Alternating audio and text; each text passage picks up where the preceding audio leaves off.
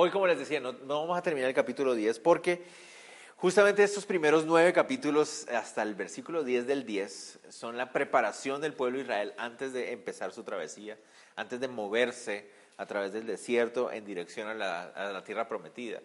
Entonces, ah, creo que es bueno que terminemos hoy, cerremos hoy en el versículo 10 del capítulo 10, precisamente porque hasta ese momento es la preparación que ellos tienen antes de salir. De manera que si Dios lo permite, la próxima semana ya nos enfoquemos y vengamos con la idea clara de que vamos a estar hablando del pueblo Israel levantándose y caminando en el desierto. ¿no? Entonces así es como vamos a, a continuar por ahora. Entonces tienen todas sus Biblias ahí abiertas y listas para estudiar, entonces es bueno que oremos y pongamos delante de Dios nuestros corazones y nuestras mentes. Señor, venimos delante de ti, Señor, con todo nuestro ser, reconociendo, Dios, que Ah, necesitamos de tu sabiduría, necesitamos de tu palabra para ser alimentados, Dios, ahora como unas criaturas espirituales, unas nuevas criaturas, eh, gracias a la obra que tú hiciste, ah, necesitamos de tu alimento. Y por eso queremos venir delante de ti, reconociendo con humildad, Señor, que ah, anhelamos que tu Espíritu Santo nos guíe a través de la Escritura y que pueda eh, el propósito de tu palabra cumplirse en esta, en esta noche. Siempre que venimos ante tu palabra, anhelamos, Señor, que tú nos instruyas y nos enseñes, nos corrijas, Señor, nos alimentes. Eso es lo que anhelamos, Dios. Glorifícate en medio de este tiempo, Señor. Queremos adorarte no solo con la música, sino también con nuestro tiempo de estudio, para que tú seas exaltado, Señor, y nuestros corazones humillados y sometidos a ti también, a tu sabiduría. Te lo pedimos todo en el nombre de Jesús, Dios. Amén. Bueno, capítulo 9 de Números. La semana pasada terminamos hablando ya de cómo los levitas empezaban listos para empezar su trabajo. Ahí fue donde terminamos, ¿no? Entonces, ya, como les decía, las últimas preparaciones antes de salir. En el capítulo 9 empieza hablándonos acerca de la segunda celebración de Pascua que había tenido el pueblo de Israel. Hasta ahora, hasta ese momento, es increíble que la Pascua, que es una celebración tan judía, tan tan arraigada dentro del pensamiento judío porque es parte de su misma identidad. Hasta ahora ellos solo han celebrado una Pascua en toda la historia, hasta este momento de la historia que estamos leyendo. Y ha llegado el momento de celebrar la segunda, porque ya están entrando al segundo año de libertad. ¿no? Acaba de cumplirse un año desde que salieron de Egipto, están en el monte Sinaí, el Señor ha entregado todas las leyes y ahora está empezando el segundo año de libertad. Y entonces ya se acerca la fecha de volver a celebrar la Pascua. Y de eso se trata estos primeros versículos del capítulo 9. Lean conmigo desde el versículo 1 hasta el 5. Dice, habló Jehová a Moisés en el desierto de Sinaí, en el segundo año de su salida de la tierra de Egipto, en el mes primero, diciendo, los hijos de Israel celebrarán la Pascua a su tiempo, el decimocuarto día de este mes, entre las dos tardes, la celebraréis a su tiempo, conforme a todos sus ritos y conforme a todas sus leyes la celebraréis. Y habló Moisés a los hijos de Israel para que celebrasen la Pascua. Celebraron la Pascua en el mes primero, a los catorce días del mes, entre las dos tardes, en el desierto de Sinaí, conforme a todas las cosas que mandó Jehová a Moisés. Así hicieron los hijos de Israel. Entonces, como les decía, llegó el momento de celebrar la Pascua por segunda vez. Noten aquí que hay un énfasis en la forma en como Dios se lo está diciendo a ellos les dice que deben celebrar la Pascua y que deben celebrarla a su tiempo. Y dice que según y conforme a los ritos y a las costumbres que se han establecido. Entonces hay un énfasis acerca de que esa Pascua tiene que celebrarse tal cual como se les había indicado. ¿no? Ese es como el énfasis que hay en ese lugar. Como les decía, la Pascua es sumamente importante para ellos hasta el día de hoy. Como pueblo es parte de lo que forma su identidad como nación. ¿Por qué? Porque la Pascua, recordamos nosotros, celebra y conmemora la liberación que Dios dio al pueblo de Israel al haber, uno, golpeado al pueblo de Egipto y cuando murieron los primogénitos, pero al mismo tiempo haber salvado a los primogénitos de ellos, porque eso es básicamente lo que significa la celebración. Pascua, ¿no? Viene de la idea de pasar por encima, ¿no? Entonces es la celebración donde ellos conmemoran que la muerte pasó por encima de la casa de los hebreos. Y todo por qué, porque y fueron obedientes al Señor, sacrificaron un cordero y la sangre del cordero ah, representaba que había, se había cometido un sacrificio para la liberación o la protección de la vida de estos primogénitos. Entonces, esta fiesta era sumamente, sumamente importante y Dios quería que se celebrara de una manera muy, muy clara. Pero miren lo que continúa, porque eso es muy interesante. La primera vez que celebraron la Pascua, no hubo mayor problema en el sentido de que Dios les, dije, les dijo, tomen un cordero, hagan esa, y lo hicieron. ¿no? El espíritu, el, la, la, muerte pasó sobre ellos, fueron libres, el, el faraón finalmente doblegó su corazón, los dejó libres y salieron. No ha habido mayor problema. Pero ahora, en su segunda Pascua, nos encontramos con un problemita, versos 6 y 8. Y ustedes me van a, van a rápidamente ver cuál es el problemita que ellos tienen ahora. Versos 6 y 8. Pero hubo algunos que estaban inmundos a causa de muerto y no pudieron celebrar la Pascua aquel día. Y vinieron delante de Moisés y delante de Aarón aquel día. Y le dijeron a aquellos hombres, nosotros estamos inmundos por causa de muerto. ¿Por qué seremos impedidos de ofrecer ofrenda a Jehová a su tiempo entre los hijos de Israel? ¿Será que un año atrás, cuando estaban en Egipto, no había alguno de ellos que también estuviera inmundo? Por haber estado en contacto con muerto. Esa es la razón que ellos dan ahí. Están inmundos porque estaba bien, estaban en contacto con muertos, ya sea que algún familiar había muerto o algo de esa clase, ¿no? Un animal o algo muerto, ¿no? Los había puesto en una posición, una situación de impureza ceremonial y no iban a ser parte de la, de la Pascua. ¿Será que un año antes, cuando estaban en Egipto, no habían estado algunos de ellos en la misma situación? ¿Qué creen ustedes? Lo más normal es que sí, ¿no? En una población de casi dos millones de habitantes, lo más normal es que muera una, dos, tres personas, ¿no? Normalmente en una situación normal. Es, pasa lo mismo aquí en nuestros países, ¿no? Tal vez más de lo que quisiéramos, pero, pero pasa. Entonces, ¿por qué viene el problema ahora? ¿Por qué tienen el problema ahora? Porque antes no lo tenían, porque ahora sí. Porque ahora tienen qué? La ley. Y entonces este es, el primer encuentro que tiene la nación de Israel con la ley. Porque algunos que están estudiando Gálatas saben para qué sirve la ley, ¿verdad? ¿Para qué sirve la ley según Romanos 3:20? Dice, ya que por las obras de la ley ningún ser humano será justificado delante de él, porque por medio de la ley es el conocimiento del pecado. O sea, la ley lo que hace es mostrarnos nuestra situación. No es que ellos hace un año atrás no hayan estado inmundos, no, igual, estaban igual de inmundos tal vez algunos de ellos, sino que ahora ya estaban conscientes, ya sabían que estaban inmundos a raíz de la ley que Dios les acaba de entregar, que leímos en Éxodo, que leímos en Levítico, ahora ellos ya están conscientes de esa situación. ¿No? Y ese es el propósito de la ley. El propósito de la ley era mostrarle a la nación de Israel y a, todos eh, a la humanidad ¿no? ¿Cuál es nuestra situación? Nuestra situación es que aunque Dios quiere traer una bendición, no podemos acceder a esa bendición porque somos pecadores. Entonces estas personas vienen y se acercan a Moisés y Aarón y les dicen, nosotros queremos tomar de la cena de Pascua, pero no vamos a poder hacerlo porque estamos inmundos o contaminados. Y Moisés también enfrenta por primera vez esa pregunta, ¿y ahora qué hacemos? ¿no? ¿Qué hacemos, no? Porque ellos tienen que pasar por, un proceso de purificación ceremonial, ¿no? Y eso va a durar tanto tiempo, pero Dios fue muy claro de que la Pascua hay que celebrarse en el día que es, a la hora que es, en los ritos que es. Entonces no podemos hacer como que, muchachos, miren, vamos a poner en pausa, en stand-by la Pascua para que estos muchachos se vayan y se limpien y purifiquen. Esperemos a que todos estemos limpios para hacerlo. No, Dios dijo, van a celebrar el, décimo día, el decimocuarto día entre las dos tardes, según los ritos, así como se los indiqué. ¿Y ahora qué hacemos? ¿No?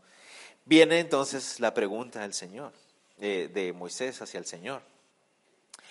Miren, eso me encanta, el verso 8 es súper lindo, sobre todo para uno como, si uno tiene una responsabilidad dentro del ministerio o algo así, Moisés da una, una muestra muy importante. Dice, Moisés le respondió, esperad y oiré lo que ordena Jehová acerca de vosotros. Y eso es un buen ejemplo para nosotros. ¿no? Moisés pide tiempo para asegurarse de que, la, de que está dando la respuesta adecuada. Por favor, permítame esperar a que Dios me indique qué hacer, porque yo no sé.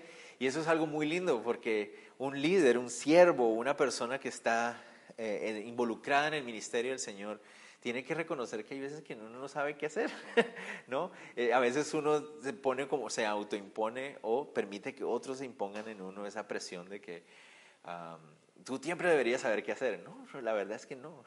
La verdad es que hay momentos en que necesito parar, orar y pedirle al Señor que guíe porque no sé, no sé qué hacer.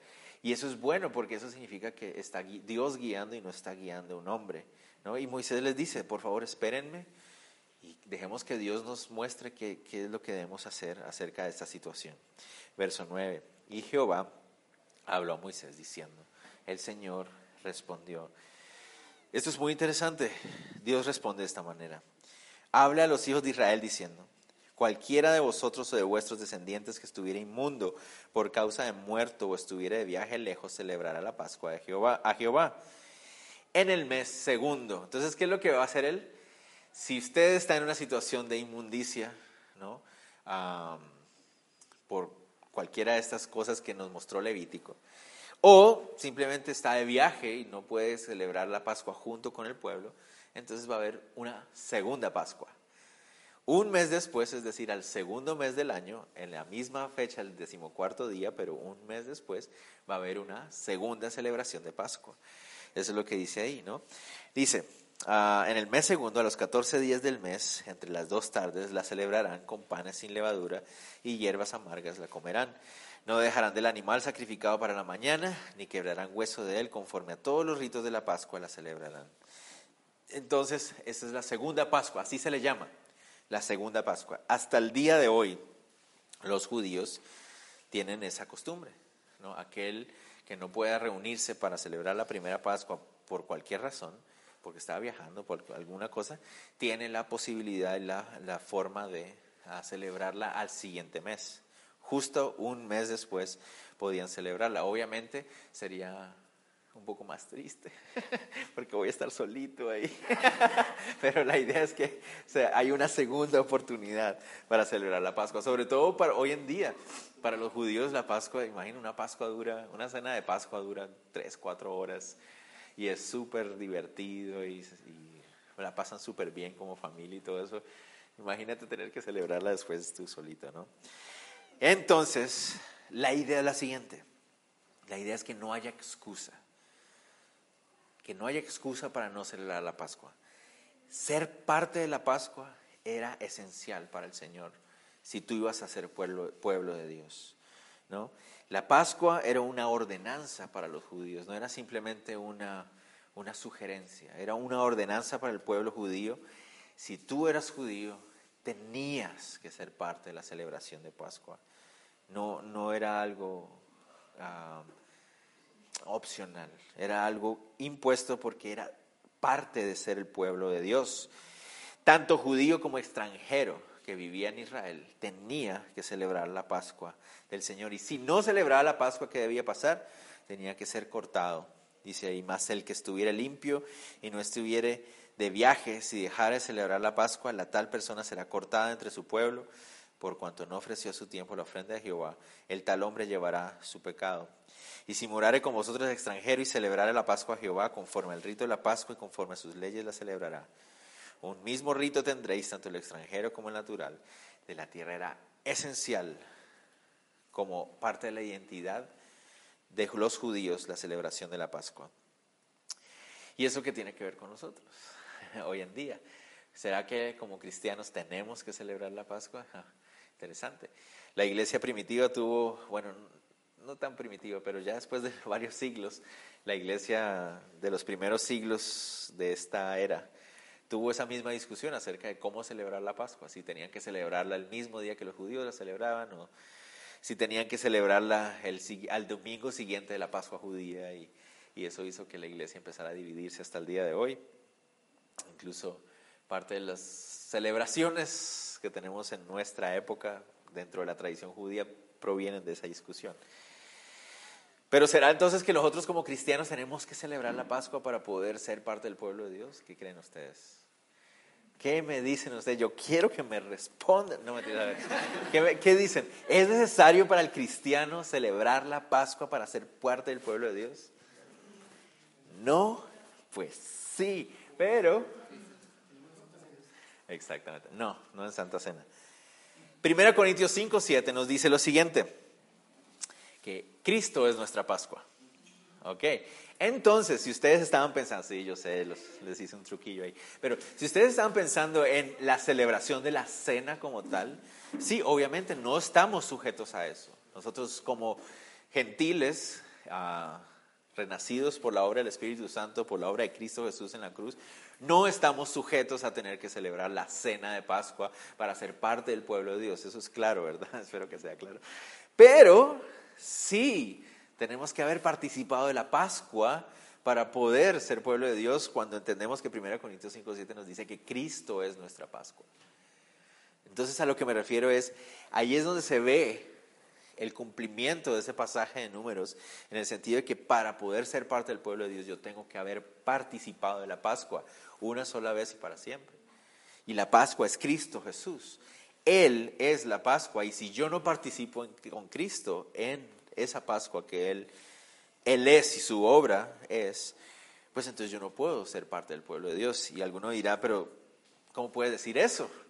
Pues el mismo Señor Jesús lo dijo en Juan 6:53, cuando dice Jesús dijo a los discípulos, de cierto, de cierto os digo, si no coméis la carne del Hijo del Hombre y bebéis su sangre, no tenéis vida en nosotros. Entonces es necesario participar de su Pascua. Obviamente, Sabemos que Jesús nos está refiriendo a canibalismo, nos está diciendo que tenemos que comernos su carne. ¿no? Algunos, la Iglesia Católica usa ese pasaje para hablarnos de la transubstanciación, ¿no? pero al verlo en el contexto tú sabes que no se está refiriendo a eso, sino que está haciendo referencia directa a la Pascua. ¿no? Era necesario compartir, ser partícipes ¿no? de ese sacrificio, de lo que la Pascua significa, de lo que Cristo es para tener vida en nosotros. Entonces, por eso es tan esencial. Uno podría decir, pero qué fuerte, ¿no? Qué rígido es. Si no tomas la cena de Pascua, no puedes ser parte del pueblo de Dios. Pero cuando vemos el cumplimiento de esa palabra en Cristo Jesús, entendemos, yo no puedo ser parte del pueblo de Dios si no he participado del sacrificio de Cristo. O sea, si el sacrificio de Cristo no ha sido, no es vivo en mí, me hago entender a lo que me refiero, ¿no? Es la única forma.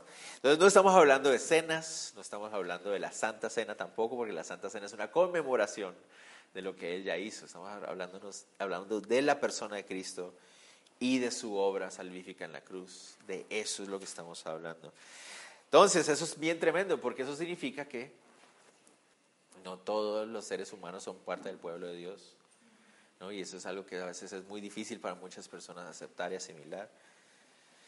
Todos somos creados por Dios y, la oportunidad está ahí para todos, pero solo aquellos que han participado de la Pascua, que es Cristo Jesús, solo aquellos que ah, han sido justificados por esa obra de Cristo Jesús son los que son parte del pueblo de Dios. Queda claro, ¿verdad? Espero. Sí, sigamos. Entonces continuamos. Se soluciona ese problema por ahora, ¿no? Acerca del... Pero noten lo interesante que es que hasta ahora, esta es la primera vez que ellos tienen que enfrentarse con la realidad de lo que la ley hace. Y es bueno para nosotros como estudiantes de la Biblia que podamos ver que la ley desde el principio ha tenido solo un propósito y es mostrar nuestra situación. No ha sido ningún propósito, en ningún momento, perdón, el propósito de salvarnos o de proveernos de una salida para justificar nuestra vida. Nunca ha sido el propósito. El propósito siempre de la ley fue mostrarnos, mira, necesitas un Salvador. Somos pecadores. Continuemos. Esto a mí me encanta lo que viene ahorita a continuación. Dice así. Versos 14, no, 10 al... Uh, estoy en el 14, ¿no? En el 15, correcto, sí. Versos 15 y 16. Dice, el día que el tabernáculo fue erigido, la nube cubrió el tabernáculo sobre la tienda del testimonio y a la tarde había sobre el tabernáculo como una apariencia de fuego hasta la mañana. Así era continuamente. La nube lo cubría de día y de noche la apariencia de fuego. Entonces, cuando el tabernáculo se construyó, se levantó ahí en medio del desierto. Dice que una nube que vino a cubrirlo y no es la primera vez que vemos esta figura de la nube o de la presencia de esta nube. Esa nube espesa que se ponía sobre el tabernáculo o también en otros pasajes de la Biblia estaba en el templo, representaban la presencia de Dios. Pero era una representación física por una sencilla razón. A veces nosotros tendemos a, volver las cosas como muy místicas, ¿no? Queremos darles como un significado muy místico a las cosas. Oh, la nube. ¿Qué significa la nube? ¿no? De la presencia del Señor. Y tristemente a veces, ah, como iglesia de Cristo, a veces nos desbalanceamos, ¿no? Por eso, y estamos, Señor, que la nube tu presencia esté en medio de nosotros. Pero el asunto, la nube no es lo más importante del asunto. La nube era una forma física en la que el Señor estaba mostrando qué? Su guía el pueblo de Dios. Ellos necesitaban una guía física que ellos pudieran ver. ¿No? Entonces, por eso hay una nube ahí presente, pero no, la nube no es el asunto, no sé si me voy a entender. A veces estamos en el medio de la alabanza, oh Señor, permítenos ver tu nube. ¿Para qué? ¿Para qué queremos ver una nube aparecer aquí? ¿Por qué? Porque así podríamos saber que tú estás aquí presente. No, no, párale un segundo. Cristo no está en tu corazón. Sí, entonces está presente. ¿Qué necesitas pedirle? ¿Por qué quieres otra? ¿No? ¿Se acuerdan quién, qué dice Jesús que era los que estaban demandando señal. Es la generación perversa la que anda buscando señal. Nosotros no necesitamos señal. Cristo está en nosotros. No necesitamos una muestra más de que Cristo está presente. Él está en nosotros. Lo creo en fe. Es lo que la Biblia dice y si la Biblia dice eso, lo creo. ¿No? Pero ellos en el Antiguo Testamento, en el pacto antiguo, ellos necesitaban y requerían de estas guías. Y por eso el Señor decide a través de esa, esa nube, esa nube espesa, mostrar su guía para ellos, diciéndoles, estoy aquí, estoy guiándolos, ¿no? yo los voy a llevar de la mano. En el día una nube espesa, en la noche dice que una apariencia de fuego, lo más probable es que esa misma nube tomaba un, un tono, ¿no? Ah, como de un fuego, precisamente porque, otra vez, noten ustedes que el, el Señor es tan lindo porque es tan tan sencillo, y, pero tan claro en la forma como Él se manifestaba con ellos. No, no se trata de, oh Señor, algo que en apariencia fuego, por favor, no. ¿Por qué de fuego? Porque si es de noche, pues necesitan ver. ¿Me entiendes? Es algo tan sencillo. La forma en como Él de manera práctica mostraba su presencia delante de ellos. Entonces, en el día, una nube espesa, en la noche, una apariencia de fuego. Y cuando estaba sobre el tabernáculo ellos podían saber, Dios está guiándonos. Y dice, verso 16, así era continuamente la nube. Lo cubría día, la noche, eh, de, noche la apariencia de fuego. Cuando se alzaba la nube del tabernáculo, los hijos de Israel partían y en el lugar donde la nube paraba, allí acampaban los hijos de Israel. Entonces de repente esa nube se levantaba. ¿Qué significaba eso para ellos? Es hora de salir. Si las nubes se levantan, es porque el Señor quiere que nos movamos. Pero si la nube se establecía y se ponía ahí, se plantaba ahí, significa el Señor quiere que estemos aquí. Al mandato de Jehová, miren, me gustaría por favor pedirles, si ustedes lo quisieran en sus Biblias, subrayen y marquen cuántas veces aparecen estos versículos hasta el versículo 23. ¿Cuántas veces aparece la palabra mandato y ordenanza? Noten ustedes, ayúdenme a contar ahí. Dice, al mandato de Jehová los hijos de Israel partían y al mandato de Jehová acampaban. Todos los días que la nube estaba sobre el tabernáculo permanecían acampados. Cuando la nube se detenía sobre el tabernáculo muchos días, entonces los hijos de Israel guardaban la ordenanza de Jehová y no partían. Y cuando la nube estaba sobre el tabernáculo pocos días, al mandato de Jehová acampaban. Y al mandato de Jehová partían. ¿no? Pareciera como muy repetitivo, pero es un énfasis, un énfasis muy claro. ¿Cuál es el énfasis ahí? ¿Cuándo, hay que, ¿Cuándo tenían que moverse? Es bastante claro, ¿verdad? No hay que saber mucha exégesis ni haber pasado por un curso de métodos inductivo para saber eso. El énfasis es bastante claro. ¿Cuándo tenían que moverse? Cuando Dios decía. ¿Cuándo tenían que acampar? Cuando Dios decía. Era muy claro. ¿Y eso cómo se puede aplicar para nosotros de la misma manera? Sabiendo que el Espíritu Santo mora en nosotros y ahora nosotros somos tabernáculos movibles, móviles de parte de Dios.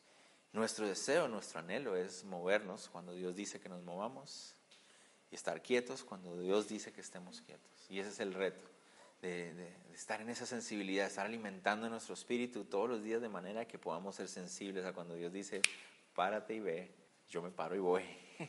Y si el Señor dice, quédate quietito, entonces yo me quedo quietito. No, no, sé si les parece que a veces nuestro énfasis, casi siempre, o lo digo de manera personal, es el movernos. Nos gusta el movimiento, ¿no? Señor, muéstrame a dónde tengo que ir, muéstrame. Y a veces, muy pocas veces le decimos, Señor, muéstrame si tengo que estar quieto. Porque también a veces tengo que estar quieto. Señor, muéstrame que tengo que hablar. Pero ¿cuántas veces le decimos, Señor, muéstrame cuándo debo callar? ¿No? Señor, muéstrame cuándo tengo que hacer. Pero también deberíamos decirle, Señor, muéstrame cuándo debo esperar. ¿no? Y, eso es muy claro. ¿no? Y tal vez es uno de esos retos. Yo siempre le digo a mi esposa, mi esposa me dice, Luis, no te preocupes, Dios nos va a guiar. Y yo digo, sí, mi amor, yo no dudo que Él nos vaya a guiar. Mi duda es que yo voy a ser sensible a lo que Él me quiere decir. Esa siempre es mi, temor. Y yo creo que muchos se identifican con eso. Yo sé que Dios nos va a guiar, pero ¿y si yo no estoy escuchando bien? Y me equivoco, ¿no? Pero ahí es cuando tengo que volver a recordar Romanos 8:14 Pablo les dice, nos dice, le dice a los romanos, cristianos romanos y a nosotros nos dice, porque todos los que son guiados por el Espíritu de Dios, estos son hijos de Dios. Entonces mi confianza está en que el Espíritu de Dios va a estar guiando mi vida. ¿no? Quiero confiar en eso. Y entonces es esa, esa disposición diaria, Señor, muéstrame cuándo tengo que hablar, cuándo tengo que callar. Tengo que moverme, tengo que quedarme quieto. Tengo que empezar un estudio bíblico o no, o tengo que esperar. Tengo que someterme a una dirección que se me ha dado o tal vez es momento de seguir lo que el Señor está guiándome por otro lado. Señor, ayúdame de manera que yo pueda hacer lo que tú estás guiando. ¿No? Pero ese es el asunto. Es estar atento, ¿no? Nosotros ya no tenemos que depender de una nube física, pero sí tenemos la bendición de tener una guía interna, que es el Espíritu de Dios en nosotros. El Espíritu de Dios guía a los que son sus hijos, ¿no? Algo que aprendí o estoy aprendiendo, llamémoslo así mejor, porque no creo que lo he aprendido totalmente, pero algo que he ido aprendiendo es que Dios ya promete haber dado su paz a nosotros. O sea, nosotros tenemos la paz de Dios por la obra de Cristo Jesús, el hecho de que el Espíritu Santo esté en mí. Yo puedo tener la paz de Dios porque ahora estoy en paz con Dios. Antes era su enemigo, ahora soy su amigo por lo que Cristo hizo y ahora tengo paz en mi corazón. Pero a veces cuando hay que tomar ciertas decisiones uno le pide al Señor, Señor, dame tu paz. Y el Señor me dice, no, ya, ya la paz está ahí. a lo que yo tengo que estar atento es a cuando no hay paz. No sé si me va a entender. Es, no sé si, si es como, tiene sentido lo que estoy diciendo, pero yo, como creyente en Cristo, puedo caminar en la paz de Dios porque ya Él ganó eso para mí. Entonces lo que yo tengo que estar atento es cuando esa paz no está, porque cuando esa paz no está significa que hay algo que está estorbando ahí, algo que no está bien puede ser pecado, puede ser esa, ese, ese, ese, ese factor ¿no? del Espíritu Santo guiando. ¿no? no sé si ustedes recuerdan en Hechos, ¿se acuerdan? Que Pablo quiso ir a un lugar y dice que el Espíritu Santo se lo prohibió. ¿no? Entonces a veces el Espíritu Santo está diciendo, no, no, no, no, por ahí no es. Pero también no podemos olvidar lo que está en Mateo 4.1. ¿no? Algunos se acuerdan que dice que entonces Jesús fue llevado al desierto para ser tentado. ¿Y quién lo llevó allá? El Espíritu. ¿no? El Espíritu estaba guiando a Jesús también. Entonces es como estar atento, Señor, ayúdame a caminar en esa, en esa confianza de que tú guías a tus hijos, pero yo necesito estar atento, sensible. Cuando la nube se para y se mueve, yo me paro y me muevo. Si la nube se detiene, yo me siento también. Y ese es el reto como creyentes en Cristo. Sigamos leyendo porque creo que me quedé en el versículo 21 creo. Cuando la nube se detenía desde la tarde hasta la mañana, o cuando a la mañana la nube se levantaba, ellos partían. O si había estado un día y a la noche la nube se levantaba, entonces partían.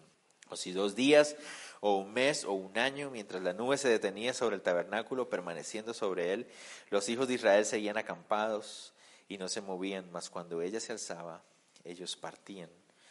Al mandato de Jehová acampaban y al mandato de Jehová partían guardando la ordenanza de Jehová como Jehová lo había dicho por medio de Moisés. Básicamente, el Señor era el que guiaba al pueblo de Israel. ¿Se acuerdan cuando estudiaron el libro de los Hechos? Los que, lo que los, los que lo estudiaron hace poco saben que hay un mejor título que los Hechos de los Apóstoles, ¿no? Son los Hechos del Espíritu Santo. porque era el Espíritu Santo guiando a la iglesia. ¿no? Y el Espíritu Santo dijo que mandaran a Pablo y a Bernabé a las misiones, y el Espíritu Santo no se los permitió. Y el Espíritu Santo los guiaba y el Espíritu Santo hacía esto. Es la obra del Espíritu Santo. Pero eso no es algo tan nuevo. Si estamos dándonos cuenta, han estado guiando al pueblo de Israel también a pesar de todo. Pero, pero Luis, el pueblo de Israel era un pueblo torpe, duro de servicio. ¿no? Pero miren, Él los guiaba. Pero mira, incluso cuando no quisieron entrar, todavía no lo hemos visto, ya casi vamos a llegar ahí, no van a querer entrar a la tierra prometida. Aún incluso después de eso, Él siguió guiándonos, porque Él cumplió con su parte. Entonces eso es lo que yo a veces les digo, muchachos, incluso aunque nos equivoquemos, el Espíritu Santo va a estar ahí. Y eso se llama gracia. Y eso nos dan ganas de adorarlo. y eso nos da una tranquilidad y decimos, Señor, gracias por eso. Muy, muy lindo. Última parte. Esta es la última partecita antes de que el pueblo de Israel se ponga en pie y empiece a caminar. La última partecita. Verso 10, 1 en adelante. Dice así. Jehová habló a Moisés diciendo, hazte dos trompetas de plata, de obra de martillo las harás, las cuales te servirán para convocar la congregación y para hacer mover los campamentos. Y cuando las tocaren, toda la congregación se reunirá ante ti a la puerta del tabernáculo de reunión. Mas cuando tocaren solo una, entonces se congregarán a ti los príncipes, los jefes y los millares de Israel. Entonces, ¿de qué se trata esta parte? Habla acerca de unas trompetas que era necesario ah, fabricar. Eh, las trompetas, una vez más, tienen un propósito bastante práctico. ¿no? ¿Y cuál es? Pues tener un pueblo de más de dos millones de habitantes, pues te requiere de desarrollar un sistema a través del cual tú puedas comunicarle a todo el mundo lo mismo de una manera sencilla y rápida. ¿no? Entonces el Señor eh, le indica a Moisés que debe fabricar unas trompetas. Muchas veces nosotros tenemos la idea de que son esta clase de trompetas que se le llama chofar, ¿no? Esa es como la, la idea de corneta, trompeta o de como quieran llamarle, no sé. Ah, iba a traer el que tenía en la casa, pero no lo quise traer. Pero eso es lo que nosotros a veces tenemos como idea de lo que se tocaba. Pero si ustedes notan, el texto está hablando acerca de dos trompetas de plata, de obra de martillo. Entonces, aunque estas sí eran, estas eran usadas, sobre todo cuando estaban en medio de la guerra y cosas así, ah, no, es, no son estas las trompetas ceremoniales. Las trompetas ceremoniales eran algo como esto. Básicamente unas trompetas muy sencillas de plata. Y lo más interesante es que resulta que la no eran unas trompetas como las de Wilfrido Vargas tocando el... No, como las del, las del merengue, en el sentido que no tenía teclas, ¿no? no eran trompetas con teclas, eran unas trompetas sencillas, largas, solas. Pero lo interesante, y vi algunos videos, es que se puede obtener un montón de, de tonos y sonidos con una trompeta así, nada más, dependiendo de la forma en que usas la boca y todo el asunto. Y me parece súper interesante eso, ¿no? Porque uno siempre se imagina que es necesario tenerlas, bueno, yo, yo soy muy ignorante en esas cosas, entonces por eso me imaginaba eso. Pero los que sí saben, Ajá, exacto. Entonces sí, como la flauta que uno, bueno, la traversa y la otra, la dulce que uno tiene agujeritos y entonces uno le saca sonidos, pero yo no sé cómo hacían para hacerle sacar esas cosas. y vi videos donde hay señores que hacen con, con esta trompeta un montón de sonidos, ¿no? Pero estas eran las trompetas que se usaban, podemos poner la otra, que se usaban de manera ceremonial, ¿no? Hicieron trampa con el fondo ahí, pero esas...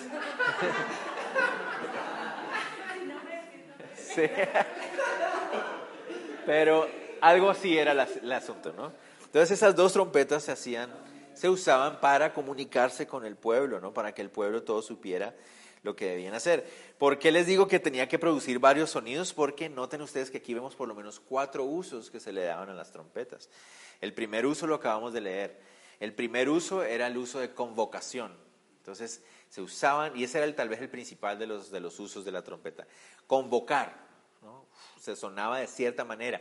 Según los estudiosos dicen que era un, un, tocar largo, un sonido largo. Ah, pero algo largo y eso significaba reunámonos. Noten ustedes ahí dice que cuando se tocaba solo una, se entendía que eran solo los líderes del pueblo los que tenían que ah, reunirse. Dice que la el segundo uso que se hacía era para moverse. Y es muy interesante. Ah, dice, y cuando tocareis alarma, entonces moverán los campamentos de los que están acampados al oriente.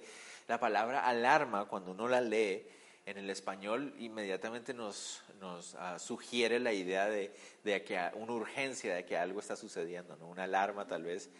Eh, los van a atacar o algo así, es una alarma, pero no, resulta que esa palabra alarma en el hebreo original se refiere simplemente a una forma de sonido, o un aviso, una forma de sonidos. Entonces, esta es diferente al sonido anterior. No se sabe exactamente cómo sonaba, pero se cree que era un sonido mucho más corto. ¿no? Entonces, un sonido corto de las dos trompetas al mismo tiempo significaba que todos los campamentos que estaban al oriente tenían que moverse. Era como diciéndoles, es hora de ponerse en pie y avanzar. ¿Cuáles son los que están al oriente? ¿Se acuerdan? Ah, no se acuerdan. Judá, Isaacar y Zabulón son los que están ahí al, en el oriente. Cuando sonaba corto, tenían que ponerse en pie y empezar a desplazarse. Noten ustedes, dice, y cuando tocaréis la alarma la segunda vez, se cree que lo que realmente significa es que si la tocaban dos veces, entonces moverán los campamentos de los que están acampados al sur. Y en la uh, Septuaginta aparece también que si sonaba la tercera vez, entonces serían los de el uh, occidente, y si sonaba la cuarta vez, serían los de el uh, sur. Interesante o del norte, perdón, los del norte, que en nuestra versión en español solo aparecen las dos primeras, solo los de oriente y sur, pero en la Septuaginta aparecen las otras dos, la, los del occidente y los del norte. Entonces, básicamente lo que parecía indicar es que se refiere a que uh, estas son las órdenes de marchar. Cuando la nube se levantaba y todos sabían, es hora de moverse, entonces sonaba el primer trompetazo, entonces los de las tribus del oriente se tenían que poner en, marcha. Después, cuando ya los de, empezaban a marchar, dos, se paraban los del sur y empezaban a marchar. Tres, los de los otros. ¿Me hago entender? Entonces, parece son órdenes de marcha. La tercer, el, tercer, el tercer propósito del uso de las ah, trompetas era la guerra. Nueve. Y cuando salierais a la guerra en vuestra tierra contra el enemigo que os molestare, tocaréis alarma con las trompetas y seréis recordados por Jehová vuestro Dios y seréis salvos de vuestros enemigos. Es interesante, este verso se enfoca entonces en la guerra y la idea es que esta trompeta no solamente animaba y llamaba al pueblo a salir a la batalla, sino que también iba a funcionar como infundiendo miedo a sus enemigos. Es interesante eso. Con el sonido, los enemigos escucharían el sonido y sabían que la guerra venía contra ellos. No sé si me van a entender. Solo con escuchar el sonido ellos ya sabían que los de Israel iban a atacar. Entonces el sonido funcionaba también con una forma de, porque él dice ahí, ¿no? Eso es lo que el texto está diciendo ahí. Dice, ah, y seráis recordados por Jehová vuestro Dios y seréis salvos de vuestros enemigos. Entonces la idea es, eso va a hacer que la obra de Dios, o sea, Dios va a obrar a través incluso del sonido de la trompeta causando temor en los enemigos. Muy interesante. Y por último, el cuarto propósito era para sus celebraciones, ¿no? Dice así, um, y en el día de vuestra alegría y en vuestras solemnidades y en los principios de vuestros meses tocaréis las trompetas sobre vuestros holocaustos y sobre los sacrificios de paz y os serán por memoria delante de vuestro Dios, yo Jehová vuestro Dios. Entonces, esta última es el propósito de las celebraciones. Había otra clase de sonido que se producía y era para la celebración de el inicio de meses, que era el inicio de las fiestas de la, de la luna nueva. ¿no? Recuerden que el calendario de los hebreos en esa época era, no era solar, sino lunar. Entonces significa que ellos, cada vez que había luna nueva en el cielo, se celebraba el inicio del mes. Entonces, cada vez que había luna nueva, se, tocaban las trompetas. Y uh, cada vez que era el inicio del año, que era lo que nosotros conocemos hoy, o se le llama hoy como Rosh Hashanah, que es lo que se, celebra entre septiembre y octubre en nuestro calendario, que es el inicio del año, y ahí también se tocaba la fiesta de las trompetas. No, es muy, muy interesante. Ok, esto, ¿cómo? Que las trompetas, eso de las trompetas está bien interesante.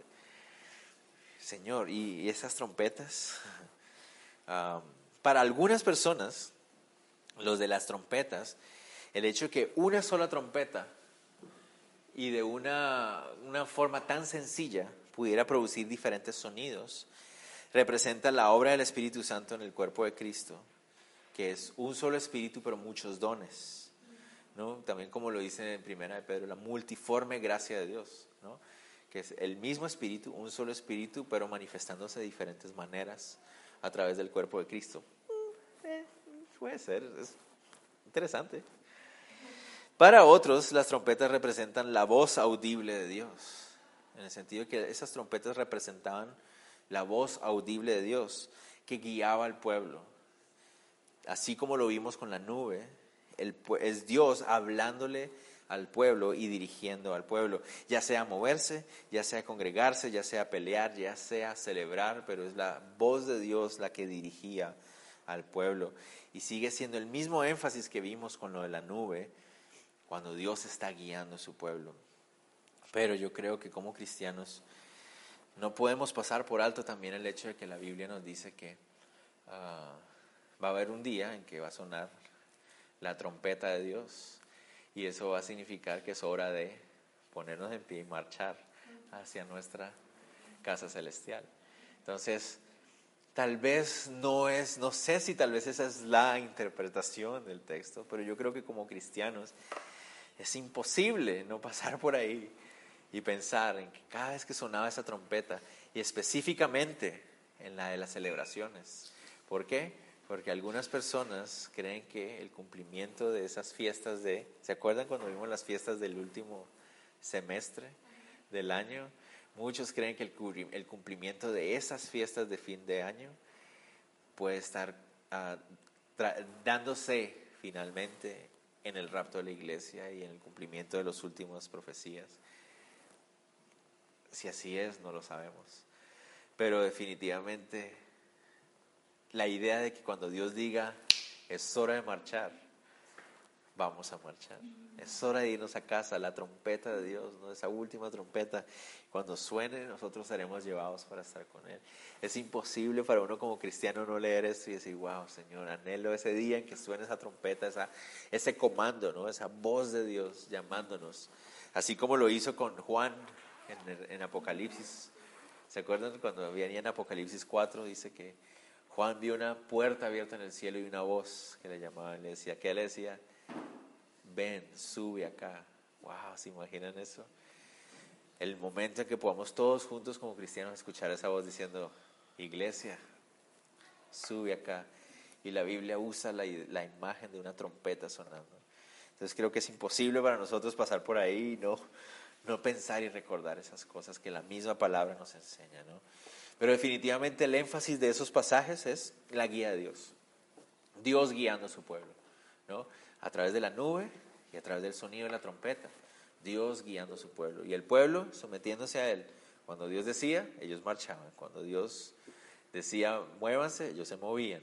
Cuando Dios decía, ah, quédense quietitos, se quedaban quietitos. Y ese es el reto de nosotros como hijos de Dios ahora también.